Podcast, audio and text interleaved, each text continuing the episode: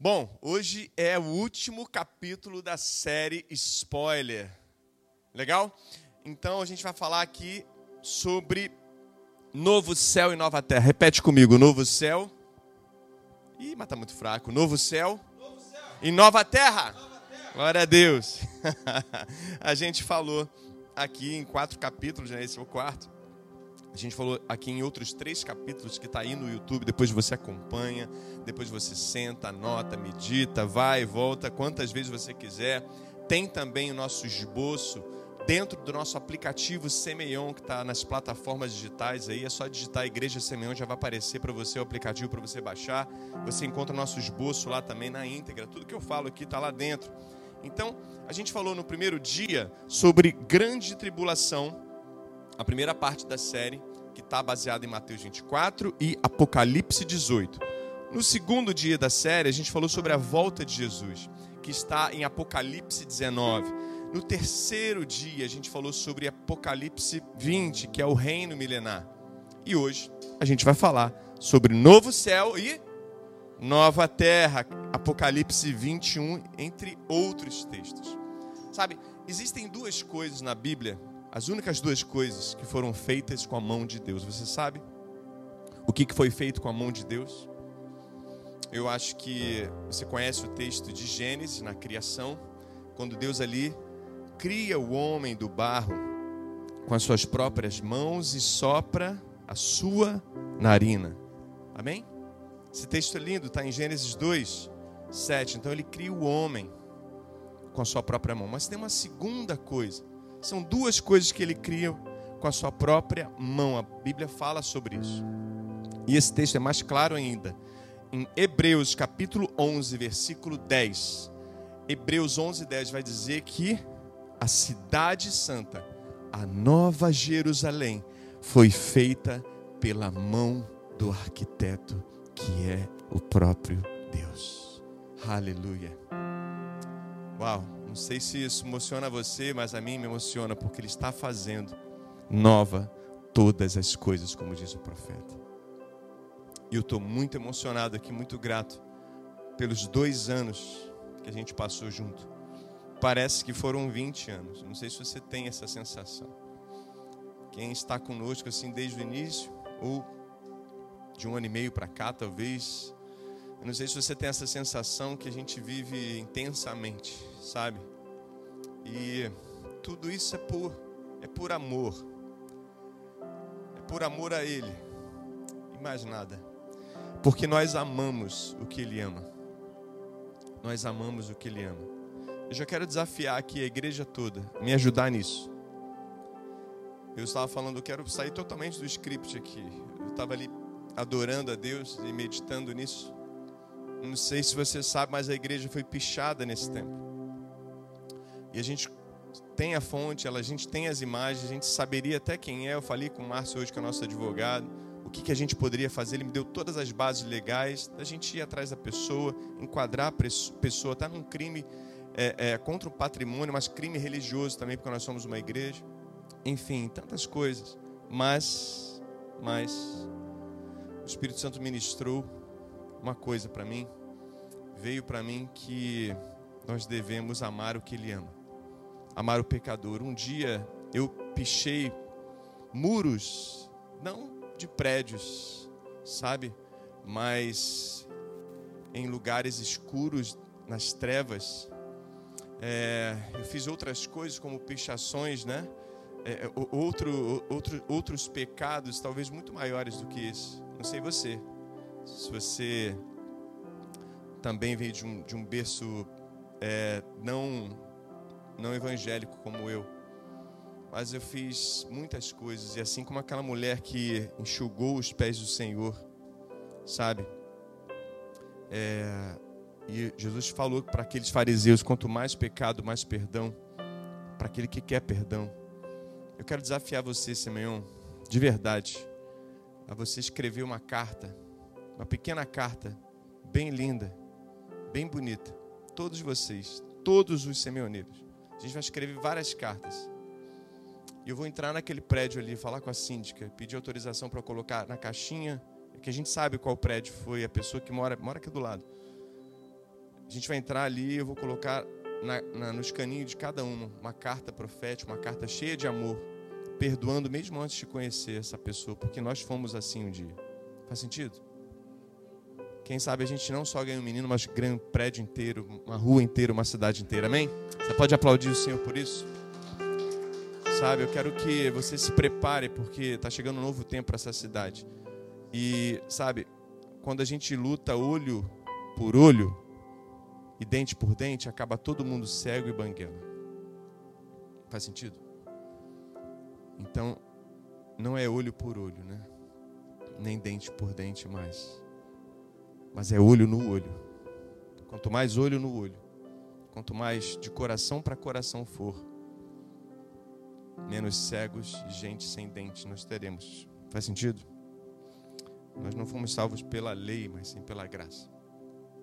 Então, duas coisas foram criadas pela mão de Deus: foi o homem e a cidade santa. E ele vai unir essas duas coisas novamente. Olha que lindo, com as suas próprias mãos. Mas para isso nós temos que trabalhar. E trabalhar muito. Porque já está tudo ganho, a vitória está ganha. Você sabe no final do livro quem venceu. Só que o método que Deus usa para unir e convergir o céu e a terra é através dos seus sacerdotes. Fala comigo, sacerdotes. Você é um sacerdote?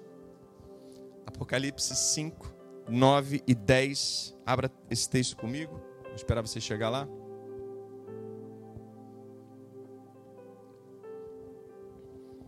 Apocalipse 5, 9 e 10 vai dizer: E eles cantavam um cântico novo. Tu és digno de receber o livro e abrir os seus selos, pois foste morto e o teu sangue compraste para Deus gente de toda tribo, língua, povo e nação. Tu os constituíste reino e sacerdote para o nosso Deus e eles reinarão sobre a terra. Somente um sacerdote tem a capacidade de unir o céu e a terra. Somente um sacerdote tem a capacidade de reinar sobre a terra quando ele está recebendo de Deus aquilo que é para ser feito. Então, o sacerdócio, por que novo céu, nova terra? Porque você vai entender onde eu quero chegar. O sacerdócio, ele é o ponto de partida para viver no novo céu, nova terra. Até porque lá você vai exercer plenamente o ápice do seu sacerdócio. Faz sentido? Então, se você já começa esse estilo de vida a partir de agora, esse é o estilo de vida do novo céu e da nova terra. Então, ele tem que começar de agora. Começar de agora. Ser um sacerdote diante de Deus. Então, esse é o ponto da virada. Esse é o ponto de partida. Esse é o tipping point para você é, viver o estilo de vida do novo céu e da nova terra. Porque só Ele é capaz de unir e convergir o céu e a terra. A função de um sacerdote, então, é adorar e interceder. Fala comigo, adorar e interceder. Quando eu adoro, eu vou adorar e vou ter a imagem, como o salmista diz, né? Nós parecemos com aquele que adoramos. É por isso que muitas pessoas parecem com seus cachorros, faz sentido. Já reparou isso? Tem pessoas que botam lá a foto da pessoa e a foto, né? Ah, nada contra ter cachorro, eu amo cachorro.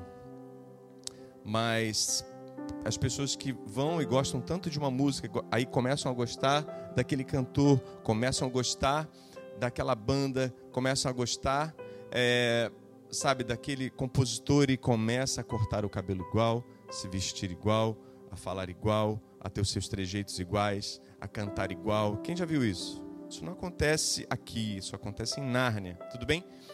Então, é, sabe, nós fomos feitos para adorar e parecer com Ele. Você só tem como fazer a manutenção do seu excelente, da sua imagem, do seu reflexo de Deus, se você adorar.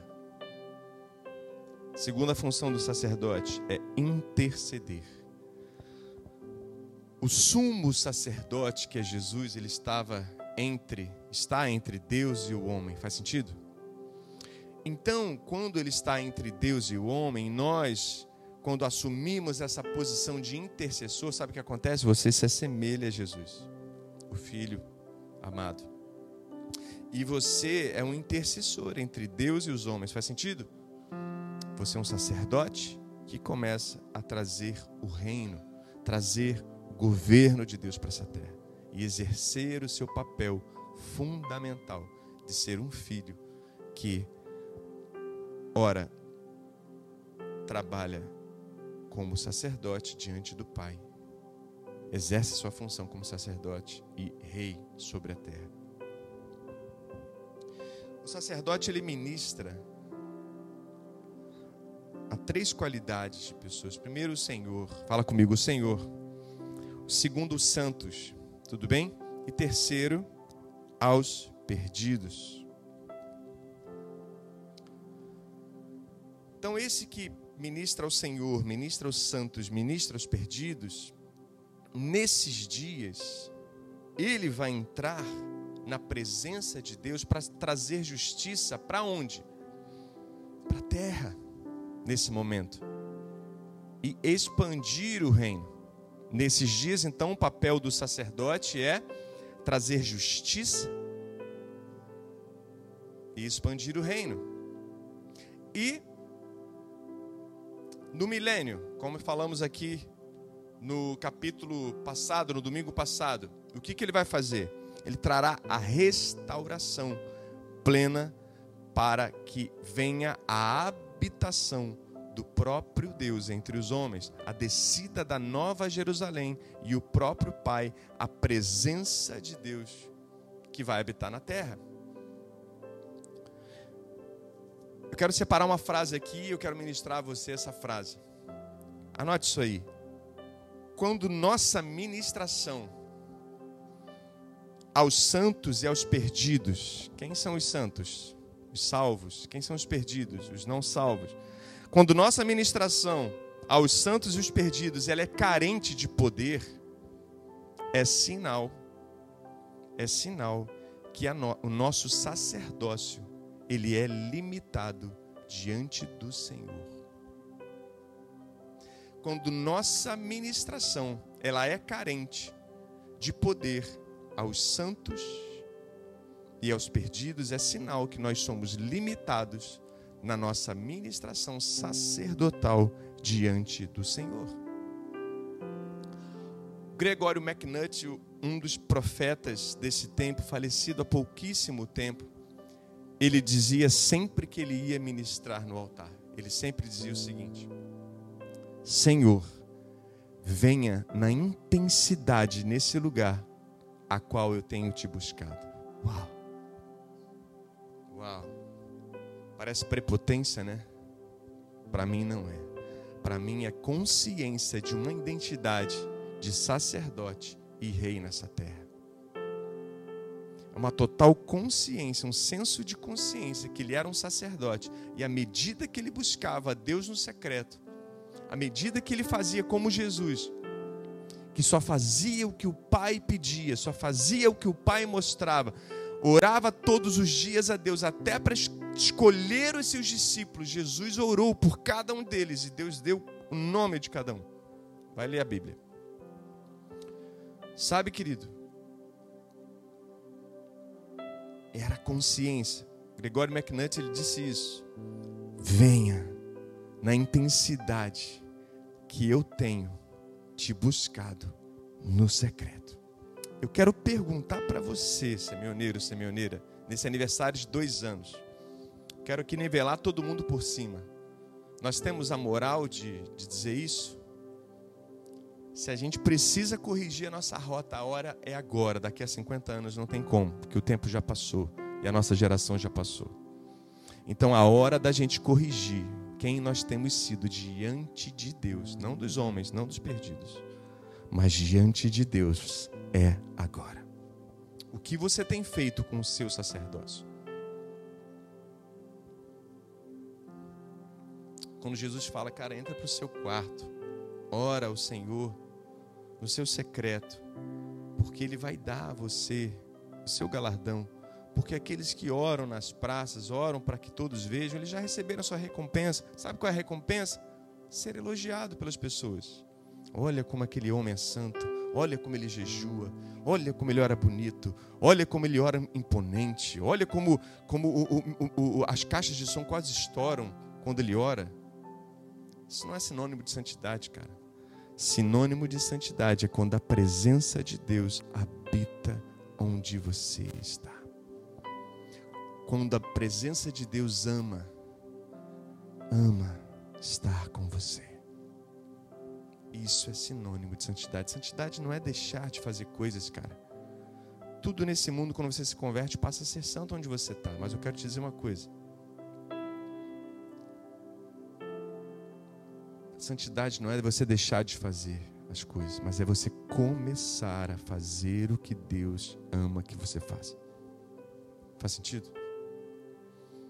Efésios 3, 7 vai dizer assim: Deste evangelho tornei-me ministro, Paulo dizendo, pelo dom da graça de Deus, a mim concedida pela operação de seu poder. Sabe? Você foi salvo. Eu fui salvo pela graça de Deus, pelo favor de Deus. Mas nesse dia fomos ministrados pelo poder dele. Sabe? que, que eu quero dizer? Você foi alcançado com poder. Então você foi chamado para ministrar com poder aos santos e aos perdidos. Mas isso você constrói uma vida no secreto, primeiro, como sacerdote, para ministrar como rei, para essas vidas habitarem no novo céu e na nova terra, porque já começou. Fala comigo, o novo céu e a nova terra já começou, meu amigo já começou. Por isso que Jesus, ele, as pessoas usam às vezes de forma equivocada, mas acaba sendo aplicado, mas é tão míope a aplicação. É, é para isso também, mas é, é, é tão mesquinha a aplicação. Quando Jesus te fala assim: olha, se você for fiel no pouco, sobre o muito eu te colocarei. Se você for fiel nesse tempo, nesse aion, nessa era, que vai passar e tudo isso vai acabar. Se você for fiel nesse pouquinho, sobre o muito, você vai ser colocado. Uau. Faz mais sentido, né? Sabe, eu sou convicto que a gente só pode dar o que nós temos. Você só pode dar, a pessoa só pode receber amor se você tiver amor. Esse vizinho aqui vai receber perdão porque nós temos perdão. Você só pode dar uma ministração de poder como rei se você for sacerdote. Você só pode dar aquilo que você tem. O sacerdócio, o lugar do sacerdote é o lugar mais precioso e o dom mais precioso que Deus deu ao homem. A Bíblia chega a listar cerca de 22 dons. Mas vamos aprender os nove dons do Espírito Santo, mais os cinco dons de Cristo. Mas o dom mais precioso de todos é ser sacerdote. Se você é sacerdote, cara, tem a consciência de sacerdote, você tem tudo. Faz sentido? Quero te dar aqui três passos, então, para estabelecer o novo céu desde agora. Três passos no estabelecimento do novo céu e da nova terra. Primeiro, a criação será restaurada, sim ou não, no reino milenar? No capítulo anterior, sim ou não? Como Apocalipse diz 21, diz lá: Vi novo céu e nova terra, pois o primeiro céu e a primeira terra passaram, o mar já não existe. Sabe? Toda a terra, céu e terra, céu e terra e mar, tudo convergirá. Será restaurado, amplamente restaurado, não será mais como nós enxergamos e nós vivemos aqui. Será totalmente 100% restaurado, somente depois disso virá a presença dele. Então, Antes da descida da cidade santa, da Nova Jerusalém, haverá a ressurreição dos não salvos nesse período. A ressurreição dos perdidos e o juízo sobre Satanás, seus demônios que serão julgados e ambos definitivamente estarão no inferno. Apocalipse 21, 8. Diz lá o lago de enxofre e fogo, sabe? O lago de enxofre e fogo, desde a primeira menção, foi preparado para Satanás e seus demônios, não foi preparado para o homem. O novo céu e a nova terra foi preparada para o homem. Sabe, eu não sei você. Eu não sei você, mas eu quero te dizer, ainda dá tempo. Ainda dá tempo. Nós temos uma música aqui que diz: Não haverá mais tempo para voltar no tempo e refazer aquilo que eu ainda hoje posso fazer. Sabe, eu quero te convidar a, a, a você deixar esse show de Truman sabe, como, como aquele filme, a, a você deixar é, é, é, essa vida pela metade, é, é, essa vida que você mesmo construiu, esse, esse universo que você mesmo construiu, esse universo tão limitado, cara, para você viver o tudo ou nada. Sabe, a própria Bíblia ela honra essa decisão. Cara, ou você é ou você não é. Ou você é quente ou você é frio. Morno, vomitar-te-ei da minha boca. Apocalipse diz isso. Ela honra a decisão dos 100%. Eu quero que você honre a presença de Deus, porque eu sei que ela está intensa na sua casa, assim como ela está aqui, amém? Então, três passos no estabelecimento do, do novo céu, da nova terra. Primeiro, eu já falei, a criação restaurada, que vimos no capítulo passado. Segunda coisa agora, a noiva pronta a noiva estará pronta. Outras palavras que Apocalipse diz em outras versões é adornada, ou mesmo ataviada. Como diz esse texto aqui de Apocalipse 21, 2. Chega lá comigo, Vou esperar você me alcançar. Apocalipse 21, 2. Vi também a cidade santa, a nova Jerusalém que descia do céu, da parte de Deus, ataviada como noiva adornada para o seu esposo. E essa palavra ataviada faz a menção da noiva que atrai o novo céu e a nova terra. É a mesma palavra usada também em Apocalipse 19, 7 e 8, que diz: Alegremos-nos, exultemos, exultemos e demos-lhes a glória, porque são chegadas as bodas do Cordeiro, cuja esposa a si mesma já se ataviou, já se preparou, já está pronta. Versículo 8 vai dizer: Pois lhe foi dado vestir-se como linho finíssimo, de linho finíssimo, perdão, resplandecente e puro, porque o linho finíssimo são os atos de justiça dos santos. Eu vou me prender essas duas palavras aqui, ataviada, ou seja, pronta, e atos de justiça. Quero comentar um pouquinho sobre elas essa palavra pronta do, do, do original quer dizer etoimazo. Fala comigo, etoimazo. A palavra pronta, a palavra ataviada, que no dicionário bíblico vai dizer que é uma palavra usada para quando a, a, a, sabe, a noiva está pronta para o noivo. Quando se aplainava também os caminhos para a construção de uma, de uma estrada, para que, sabe, viesse o progresso, para que o rei viesse e passasse por ela. E também essa mesma palavra, é, etoimazo, é usada quando João Batista ele fala: arrependei-vos, porque é chegado o reino de Deus. Ou seja, se preparem, preparem suas mentes, preparem o caminho. Quando ele fala prepare, o caminho, ele usa essa palavra. Então, ataviar, preparar-se, nada mais é do que discipulado. Ataviada, preparada, nada mais é do que discipulado. E discipulado, cara, não é um link. Discipulado não é um ajuntamento de pessoas, não é um grupo pequeno. Discipulado não é, não é ter um líder apenas sobre vocês, tudo é importante, tudo também é mas isso é só uma consequência, só um reflexo de um estilo de vida sacerdotal, de um estilo de vida diante de Deus, um estilo de vida que está se aprontando, de um estilo de vida que tem a consciência que precisa se preparar e preparar toda a terra. Faz sentido? Então,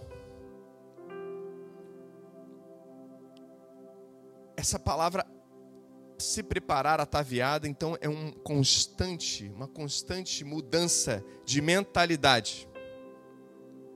É, é, é um constante preparo, é uma constante é, expectativa, uma constante construção. É quando a gente se prepara para cumprir então a missão de sacerdote. Eu preparei outra frase aqui. Anote isso. Assim como ele vem para reinar, ele vem para buscar os seus reis e os seus sacerdotes que estão vivendo esse estilo de vida do seu reino eterno que nós vamos reinar com ele. Faz sentido?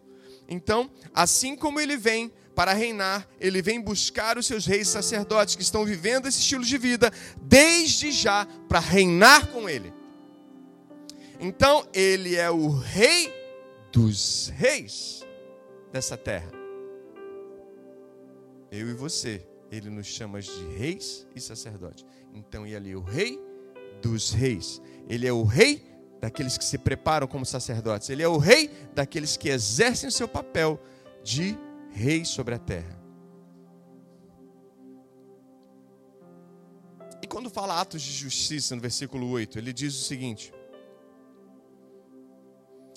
é aquele que é justificado, ou seja, aquele que recebeu perdão, aquele que recebeu, sabe, justiça no seu espírito, aquele que foi justificado, aquele que foi justificado para praticar a justiça, faz sentido? Porque os seus atos como rei vai falar de quem você é como sacerdote. Os seus atos de rei vai dizer, vai anunciar, vai denunciar quem você é como sacerdote. Salmo 89, 14, o próprio rei Davi, rei Davi, disse que justiça e retidão é a base do seu trono.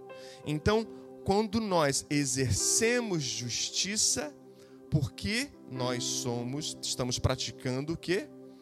A função de rei. Então, se nós estamos praticando justiça e retidão, nós criamos uma base. Vou voltar um pouco mais. Se nós somos sacerdotes diante dele, nós vivemos 100% na luz, nessa clareza, consciente, nós praticamos a função de rei nessa terra, e aí sim, se somos justificados, temos a, a, consciência da justificação, e eu preciso então fazer justiça, porque quanto mais consciência eu tenho, de justiça em mim, o perdão sobre mim, mais eu faço justiça, faz sentido? E aí eu crio uma base para que venha o reino de Deus, a novo céu e a nova terra. Então ele diz: justiça e verdade é a base do seu trono. E trono você só vê no novo céu e na nova terra. Olha o que Mike Bickle, fundador da Casa de Oração de Kansas, olha o que ele disse sobre discipulado sobre uma noiva ataviada. Ele disse: discipulado é preparar, é ataviar-se, é constantemente estar mudando a sua mentalidade, é preparar pessoas para que elas correspondam. Fala comigo essa palavra-chave: correspondam ao Espírito Santo, à luz da segunda vinda de Jesus. Eu vou repetir. Mike Bickle disse que discipulado é preparar pessoas para que elas correspondam o estilo de vida do novo céu, da nova terra. Ou seja, corresponda ao Espírito Santo à luz da segunda vinda de Cristo. Uau! Então, o discipulado nada mais é o estar se preparado, ataviado, adornado, é uma preparação pessoal. uma preparação pessoal visando um relacionamento. É por isso que muitos discipulados quebram. Muitas vezes a gente insiste, insiste, insiste. Cara, você tem que ir, cara, você tem que fazer, cara, não sei o quê. Mas o cara não tem essa revelação no coração dele. Isso vai quebrar. E ele não aparece, e ele não está perto, e ele não consegue, ele não te atende, ele não responde sua mensagem, ele não, não entra lá no, no, no link virtual, ele não faz nada, cara. Ele chega na igreja, ele só faz o que ele quer, a hora que ele quer, como, como ele quer, ele, ele escolhe o que ele tem que fazer. Ele não tem a revelação de sacerdote no seu coração e por isso ele não sabe ser rei. Faz sentido? E nós estamos enganjados, como Simeão, de levantar sacerdotes. Assim como no ano passado foi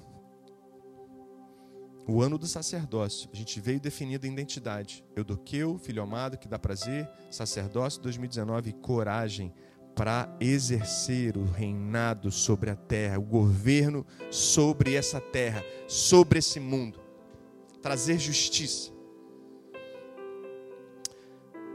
Você vê isso como Enoque, por exemplo, que andou tão perto de Deus, foi tão justo, fazia justiça, sumiu. Simplesmente foi levado. Tão próximo, tão justo. Assim como Samuel, quando pequeno, dormia do lado da arca, a geração antiga, Eli, já estava tão acostumado com a presença de Deus, já estava tão acostumado com o sobrenatural, e esse é o perigo, cara. Você se acostumar com a presença de Deus, você dorme, você bota todo o seu legado em risco. Você sabe que esse Mike Nutt, é, é, McNutt, o, o, Gregório McNutt, sabe como ele morreu? Ele morreu, ele tinha um, um, um voto com Deus que ele dizia: Senhor, não, não vou permitir o sol adorar você antes do que eu, todos os dias da minha vida. E ele acordava antes do sol. E nesse dia da sua morte, já eram sete horas da manhã, ele não tinha levantado ainda. A mãe estava fora, ligou para a filha a filha foi lá, chamou o pai e o pai estava morto. Mas ele estava com a mão no coração, sorrindo. Sabe?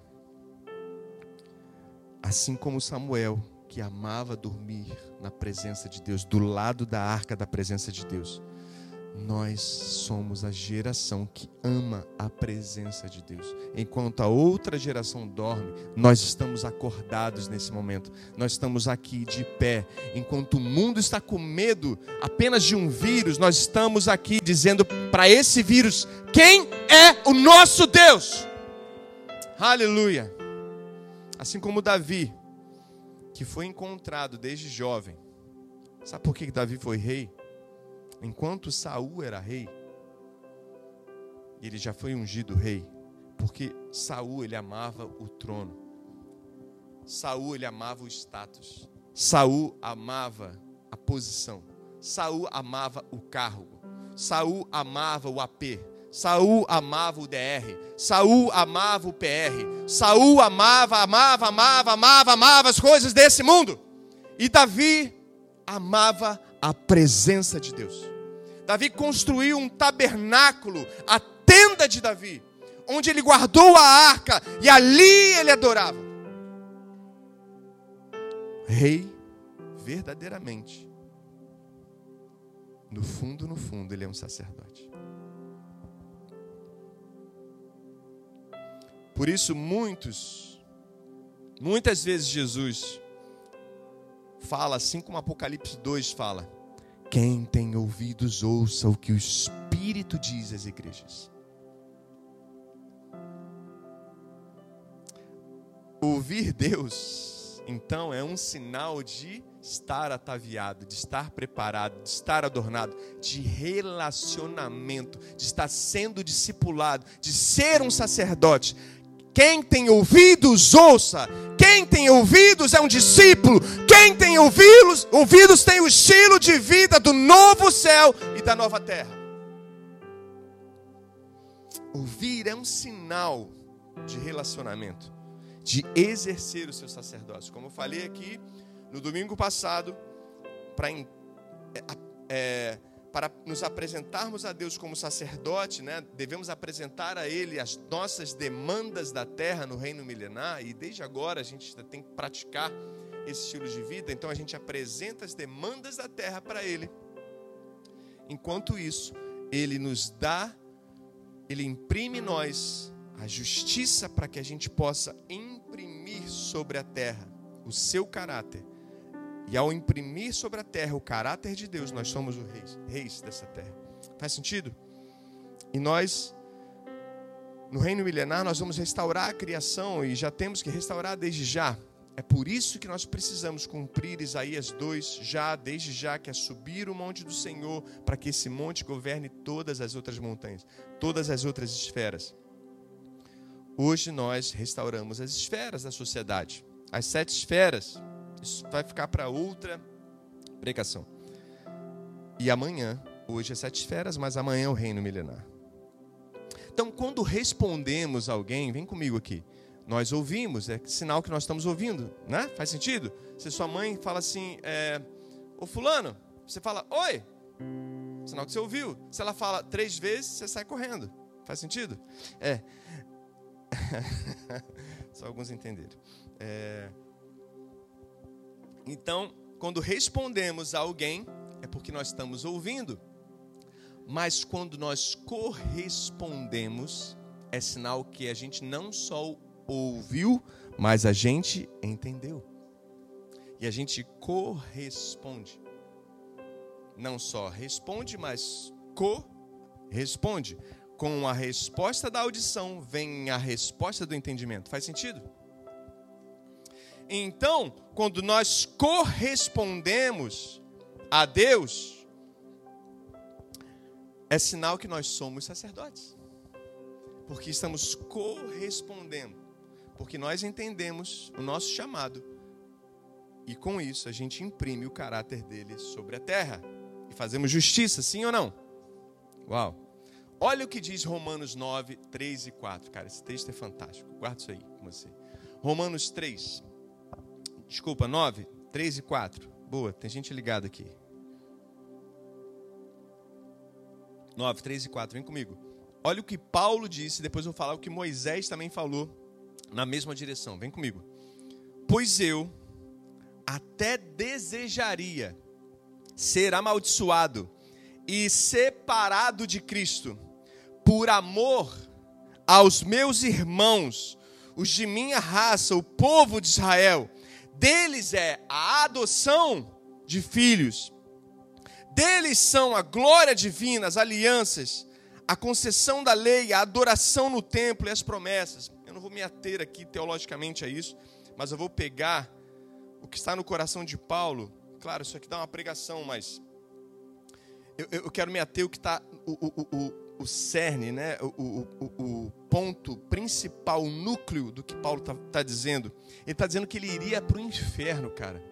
Ele iria para o inferno para não ver Israel sem salvação. Ele iria para o inferno, tamanho o compromisso dele com o reino de Deus. Se ele tivesse que dar a vida pelo, pela missão, sabe, de Deus, pela, pelo compromisso com o reino de Deus, ele daria nesse sentido.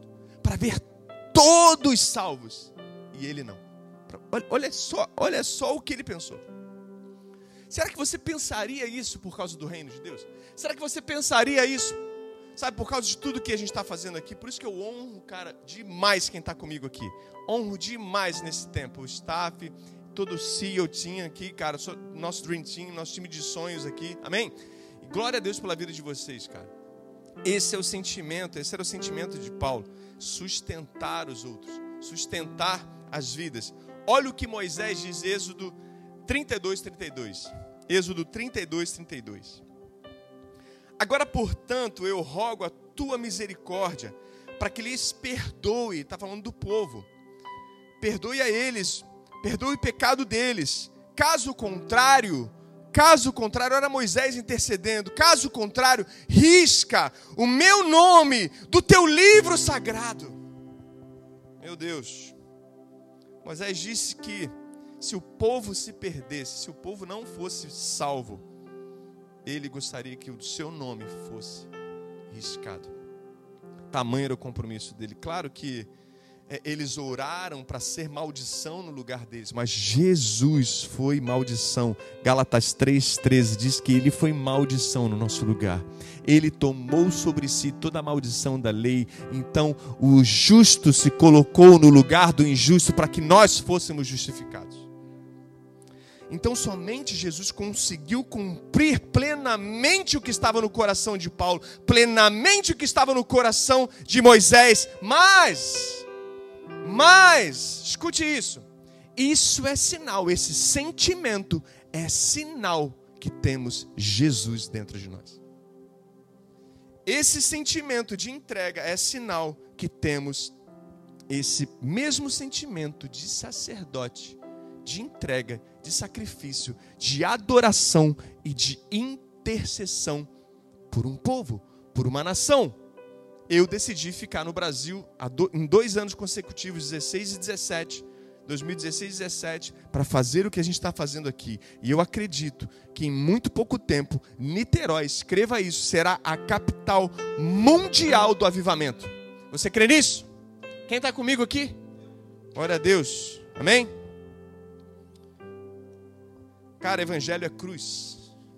Evangelho não é uma campanha de fazer massagem nos seus ombros de você escutar o que você quer, de você sair de lá como fosse um caixa eletrônico, você tira lá, você quer 200 reais, você pega 200 reais, de você como fosse ir no seu, no seu supermercado predileto e comprar as coisinhas que você mais ama. Igreja não é isso. Evangelho, muito menos. Evangelho é cruz, cara. Vou só citar um texto que eu amo demais. Lucas 9, 23 a 27. Jesus, o teu Salvador e o meu Salvador, disse o seguinte: se alguém quiser me acompanhar, ou seja, se preparar, estar ataviado, estar pronto, estar adornado, ser meu discípulo, mudar sua mentalidade constantemente, se alguém quiser me acompanhar, negue-se a si mesmo. Tome, tome diariamente a sua cruz e siga-me. Aí sim você pode ser meu discípulo. Faz sentido? Evangelho é cruz. E ele diz mais: Pois quem quiser salvar a sua vida, a perderá. Mas quem perder a sua vida por minha causa, este a salvará. Por isso que Paulo diz, ele entende, o desejo dele era fazer aquilo, mas ele fala: Nós somos sacrifícios vivos. Então Jesus se entregou, ele foi o cordeiro perfeito. Hoje nós nos entregamos por esse reino, nós nos entregamos por essa causa, nós nos entregamos para o evangelho do reino, para que a gente supere a grande tribulação, para que a gente venha, veja a vinda dele e, e os salvos sejam restaurados, para que a gente restaure a terra e aí sim vem a habitação do Pai entre os homens. Por isso, por isso, nós devemos ser o sacrifício vivo. E aí sim, se a gente quer perder a nossa vida, a gente ganha a nossa vida verdadeira. Mas quem quiser ganhar a sua vida, vai perder a sua vida. Quem está feliz com uma vida de 75 anos em média, como BGE diz, vai perder a sua vida verdadeira. Quem estiver feliz com essa vida apenas. Mas quem estiver feliz com a vida, não só essa, mas dar continuidade e ser eterno com a sua vida vindoura, sabe? Vai perder essa vida aqui, depois dos seus anos vividos, e aí sim, você vai entrar para a eternidade.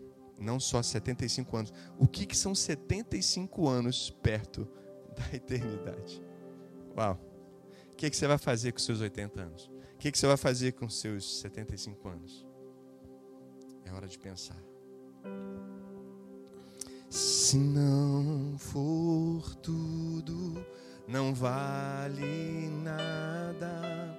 Cara, se não for tudo, não vale nada, só temos uma vida para queimar.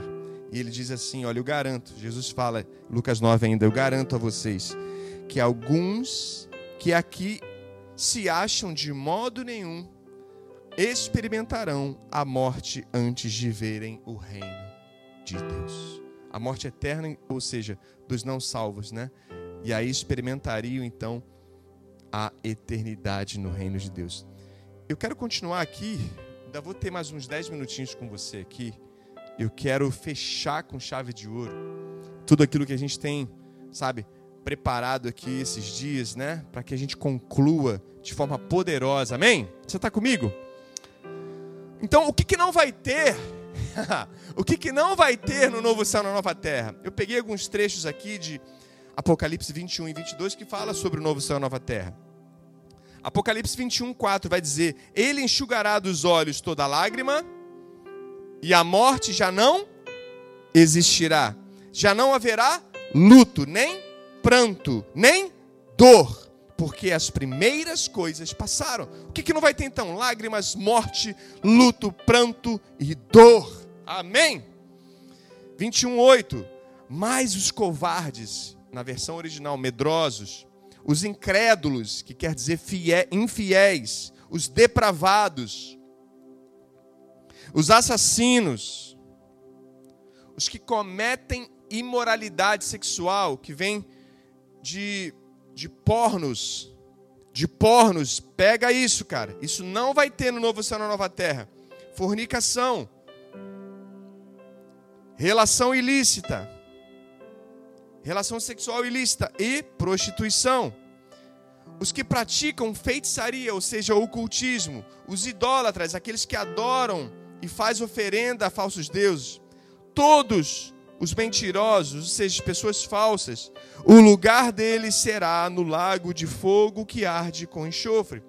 Esta é a segunda morte. Então, isso tudo não vai ter mentirosos, infiéis, depravados, assassinos, imorais, né? feiticeiros, idólatras, mentirosos, como eu falei, nada disso. Nada disso. Isso se repete também em Apocalipse 22, 15, o mesmo padrão, os cães, a feitiçaria, a imoralidade sexual, os assassinos, idólatras, a mentira. Então, cara, preste atenção. Se a Bíblia fala uma vez, é porque é importante, sim ou não? Se ela já falou, é sagrado, né? 1 Timóteo diz que todo texto é sagrado, todo texto ele vem do Senhor, toda a Bíblia vem do Senhor. Então, se há uma vez a citação dela, já é importante. Imagina duas vezes, ainda mais em Apocalipse, nesse contexto de novo ser nova terra. É importante ou não? Então a gente tem que estar muito atento porque não deixa dúvida que isso tudo é muito importante. Esse estilo de vida hedonista, esse estilo de vida não vai entrar. Esse estilo de vida da grande Babilônia, esse estilo de vida desse sistema não entrará. Não entrará. E o que não terá além disso? Apocalipse 21, 22 e 23 vai dizer: Não vi o templo, não vi templo algum na cidade, pois o Senhor Deus Todo-Poderoso e o Cordeiro são o seu templo. A cidade não precisa de sol nem de lua para brilharem sobre ela, pois a glória de Deus a ilumina e o Cordeiro é a sua lâmpada. Então, não há templo, não há sol, nem lua, porque o Cordeiro de Deus, a glória do Senhor, a glória do próprio Cristo, ilumina todo o céu e a nova terra, assim como no lugar santíssimo, no santíssimo lugar, no lugar onde ficava a arca da aliança depois do véu, já era uma pequena amostra de como seria o novo céu e a nova terra. O sacerdote entrava ali, não existia lâmpada, não existia fogo. A própria glória de Deus iluminava aquele lugar. Mas o que, que vai ter, pastor? Vamos aqui, vamos para a lista aqui. Eu fiz um resumo aqui de 21 e 22 de Apocalipse. O que, que vai ter? Vou ler rápido. Convergência de céu e terra, amém? Nova Jerusalém, cidade santa, amém? A descida então do céu e se convergindo então, céu e terra, eu já falei.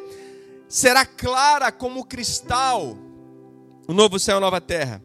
A nova Jerusalém, brilhosa como jaspe a presença de Deus estará entre os homens, todos os povos estarão representados. Então fica claro que há um representante de todos os povos, tribos e nações, ou seja, é sinal que Deus foi justo, deu chances iguais a todos, iguais a todos. Ele mesmo sem aquele povo receber uma pregação do evangelho, mas ele esteve lá de alguma forma pregando sobrenaturalmente. Faz sentido? Então lá estará a fonte da água da vida. Lá no novo céu, na nova terra, o rio de vida, o rio da vida que corre como um cristal no meio da cidade. A árvore da vida estará no centro da cidade. Os filhos comerão os frutos que darão nos 12 meses, ou seja, frutos a cada mês, 12 frutos por ano. Suas folhas que curaram as nações no reino milenário estarão, estarão lá como, como um troféu, como um memorial. A cidade, a palavra diz, 21 e 22 de, de Apocalipse, diz que será quadrangular, será quadrada. O comprimento e a largura serão iguais, 2.200 de largura e de altura. Ruas de ouro a rua principal de ouro, tão transparente, um, um, ouro que parece que é de cristal, um ouro que parece que é, é, é, é muito transparente, muito refinado. São muros de 65 metros de espessura e de jaspe. As 12 portas de toda a cidade são três na frente, três atrás, três de um lado, três do outro. Fala norte, sul, leste, oeste são três em cada parte. Essas portas que os salvos entrarão serão revestidas de pérolas. Há uma porta que parece que é de pérola maciça. Uau! Há um anjo guardando cada porta. Há três portões, como eu falei, do lado de cada, de cada parte da cidade. Cada portão tem o nome de uma tribo. Fala comigo, nome de uma tribo e há doze pedras preciosas, como alicerce de toda essa cidade, com o nome escrito dos apóstolos. Fala comigo, apóstolos. Para você ver, cara, vem comigo aqui, como Deus honra o nosso legado. Assim como Deus preparou portas com o nome das tribos, que são os filhos de Jacó, na verdade preparou também as pedras fundamentais, pedras preciosas, maciças, gigantes, como base da cidade, com o nome escrito dos apóstolos. Ou seja, como Deus honra o nosso legado. Imagina quanto mais você constrói, capitaliza no reino de Deus aqui na terra, mais você constrói também o seu legado, sabe? No mundo é, é, no novo céu, na nova terra, naquilo que te espera. Amém? Uau, como ele honra, para você ver. Ele mostra aqui para que a gente se anime. Uau, como é, como é maravilhoso construir o reino de Deus. Então, diz a palavra que as riquezas que a gente acumulou da nossa vida inteira, né? As riquezas espirituais e as riquezas também da restauração desse mundo, as maiores riquezas estarão lá dentro diz assim: as riquezas de todos os reis e nações estarão lá dentro. As portas não fecharão. Por quê? Porque não haverá dia nem noite. Porque haverá paz, alegria, justiça, o reino de Deus pleno e salvos em harmonia com a criação. Não haverá absolutamente nada impuro. Veremos a esposa do cordeiro, que somos nós, a igreja. Veremos o trono de Deus. Quem quer ver o trono de Deus aí? Veremos Deus Pai e seus filhos. A glória de Cristo iluminará toda a cidade. Todos os reis e sacerdotes da terra estarão reinando para todo sempre. Terceiro e último passo, eu quero aqui ser bem breve. Vou lembrar aqui com você três passos para o estabelecimento do novo céu da nova terra: criação restaurada no milênio. Dois, a noiva pronta para receber a cidade. Três, a habitação de Deus entre os homens. E esse texto que fala sobre isso, Apocalipse 21, 3 a 6. Então ouvi grande voz vinda do trono, dizendo: Eis o tabernáculo de Deus com os homens. Deus habitará com eles, eles estarão, eles serão o povo de Deus, e Deus mesmo será com eles, estará com eles. E eles lhe enxugará dos olhos toda lágrima, e a morte já não existirá não haverá luto, nem pranto, nem dor, porque as primeiras coisas já passaram, e aqueles que está sentado no trono diz: Eis que faço nova todas as coisas. E acrescentou: Escreve, porque estas palavras são fiéis e verdadeiras. Disse-me: Ainda tudo está feito. Ele disse a João, Jesus disse a João: Tudo está feito. Fala comigo: Tudo está feito. Vamos lá, gente? Tudo está feito. Eu sou o alfa e o ômega, o princípio e o fim. Eu a quem tem, eu dou a quem tem sede e darei também a água da, de graça da fonte da vida. Sabe? Jesus falou na cruz, teléu, ou seja, está consumado. E ele fala que está feito.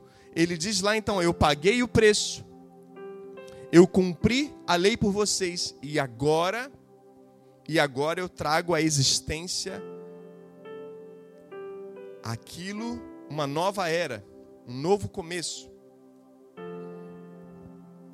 E sabe o que é mais lindo? Que a cruz proveu esse dia. E ela vai trazer então a existência aqui na terra, a conversão do céu e a terra. Aquilo que foi feito pela mão do próprio Deus, né? O homem, a sua criação e a própria cidade santa. Jesus pregou o reino, e aqui eu termino. Jesus pregou o reino, pregou o evangelho dos céus. Fala comigo, evangelho, o reino dos céus. Fala comigo, reino dos céus. Ele não pregou o reino nos céus, ele pregou o reino dos céus. Sabe por quê? Porque é, é, é, é, o reino ele tem uma origem, ele não tem um destino, ele tem uma origem, a origem dele é o céu. Ele não volta, nós não vamos morar no céu, o céu que vai descer à terra. A habitação de Deus que vem entre os homens, é isso que a Bíblia fala em todo o tempo. Gênesis 3:8 vai dizer: Deus chama a Adão: "Onde estás?" O chamado não é algo que vamos fazer, mas é um lugar de habitação. Nós fomos criados para estar num lugar diante de Deus, Éden, faz sentido? Então Deus nos fez para a sua própria habitação, para habitar entre nós. Como você vê em 2 Coríntios 5, somos o tabernáculo de Deus. Desde Gênesis, a presença de Deus é ela que vem buscar o homem. Gênesis 2:5 vai dizer que Deus cria o Éden, coloca o homem no centro do Éden para encontrá-lo. Êxodo 25:8 fala que Moisés construiu um tabernáculo para que Deus viesse ali e visitasse, estivesse e pudesse estar no meio deles, diz a palavra. 1 Reis 6, 7 fala sobre pedras. Reis, 1 Reis 6, 7 fala sobre pedras que não precisam ser lapidadas, já está anunciando sobre cada um de nós, os homens, a igreja. Isaías 7,14 vai dizer: A virgem dará luz a um filho, e esse nome será Emanuel, Deus conosco. É Ele que vem habitar, é o céu que se converge à terra. É Deus que vem do seu tabernáculo habitar entre os homens. É Deus conosco. Ele veio sempre nos encontrar no jardim do Éden no tabernáculo de Moisés, no templo de Salomão e habitou em Jesus. Ele e o Pai eram um. Faz sentido? Sim ou não? O próprio Deus veio, deixou toda a sua glória para habitar entre os homens. A vontade dele sempre foi habitar entre nós. E na nova aliança, 1 Coríntios 3, 16 vai dizer: Vocês não sabem que são santuários de Deus e o Espírito de Deus habita em vocês, então a outra morada dele somos nós, a igreja. Os filhos são casa espiritual. Só que a Apocalipse 21, 2 e 3 diz que isso tudo, essa história toda, de Jardim do Éden, Tabernáculo, Templo, Jesus, a igreja, é para que ele venha. Nós preparamos a vinda de Cristo e Cristo prepara com cada um de nós reinando no reino milenar a vinda do Pai, ele anseia a vinda do Pai entre os homens. O que, você tem feito para isso? Que o Nova Jerusalém ela vai descer, amém? começou com um jardim, terminou com uma cidade. Diga comigo, começa com um jardim e termina com uma cidade. Então não é não somos nós quem vamos, mas é Ele que vem. Fala comigo, é Ele que vem. 21, 3 de Apocalipse. Eis aí o tabernáculo de Deus, ou seja, a morada de Deus, que habitará entre os homens. Amém? Gênesis 1 e 2 fala o que? Antes do pecado. Gênesis 1 e 2, antes do pecado. O lugar era o jardim. Apocalipse 21 e 22, depois do pecado. Fala o que? Que o lugar é a cidade. Então, antes do pecado era o jardim, depois do pecado é a cidade santa. Tudo bem até aqui? No centro do do Éden, antes do pecado, a árvore da vida, depois do pecado, a árvore da vida. Há um casal antes do pecado, Adão e Eva, e depois do pecado, há uma noiva. Antes do pecado, Deus está na terra habitando entre os homens, e depois do pecado, Deus está na terra habitando entre os homens. Uau! Eu quero terminar aqui te perguntando: quando dizemos vem, fala assim comigo, vem. Vem Espírito Santo. Isso tem que estar de acordo com o seu preparo. Isso tem que estar de acordo com a sua preparação, sabe? Com o seu entendimento de estar como uma noiva, sendo ataviada, adornada e preparada. Ei, Tomaso, está sendo preparada diariamente, santificada, sabe? Na sua mentalidade. Quando você diz vem, fala comigo, Maranata.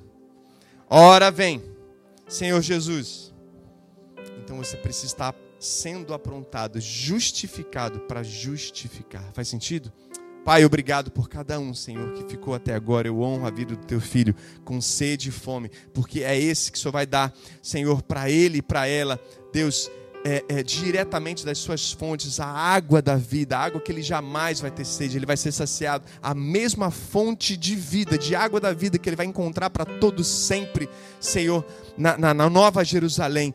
Pai, e que quando nós eu e meu irmão que está me assistindo, eu e minha irmã que está me assistindo, me, me uno com eles agora para dizer: Vem, Senhor, vem. Quando dizemos vem, Senhor, é sinal que o nosso coração está preparado, é sinal que o nosso coração está sendo preparado, assim como Caleb disse: Deus pode me abençoar porque eu estou pronto. Pode vir porque eu estou pronto. Pode vir, Jesus, porque estamos aprontando a terra para você.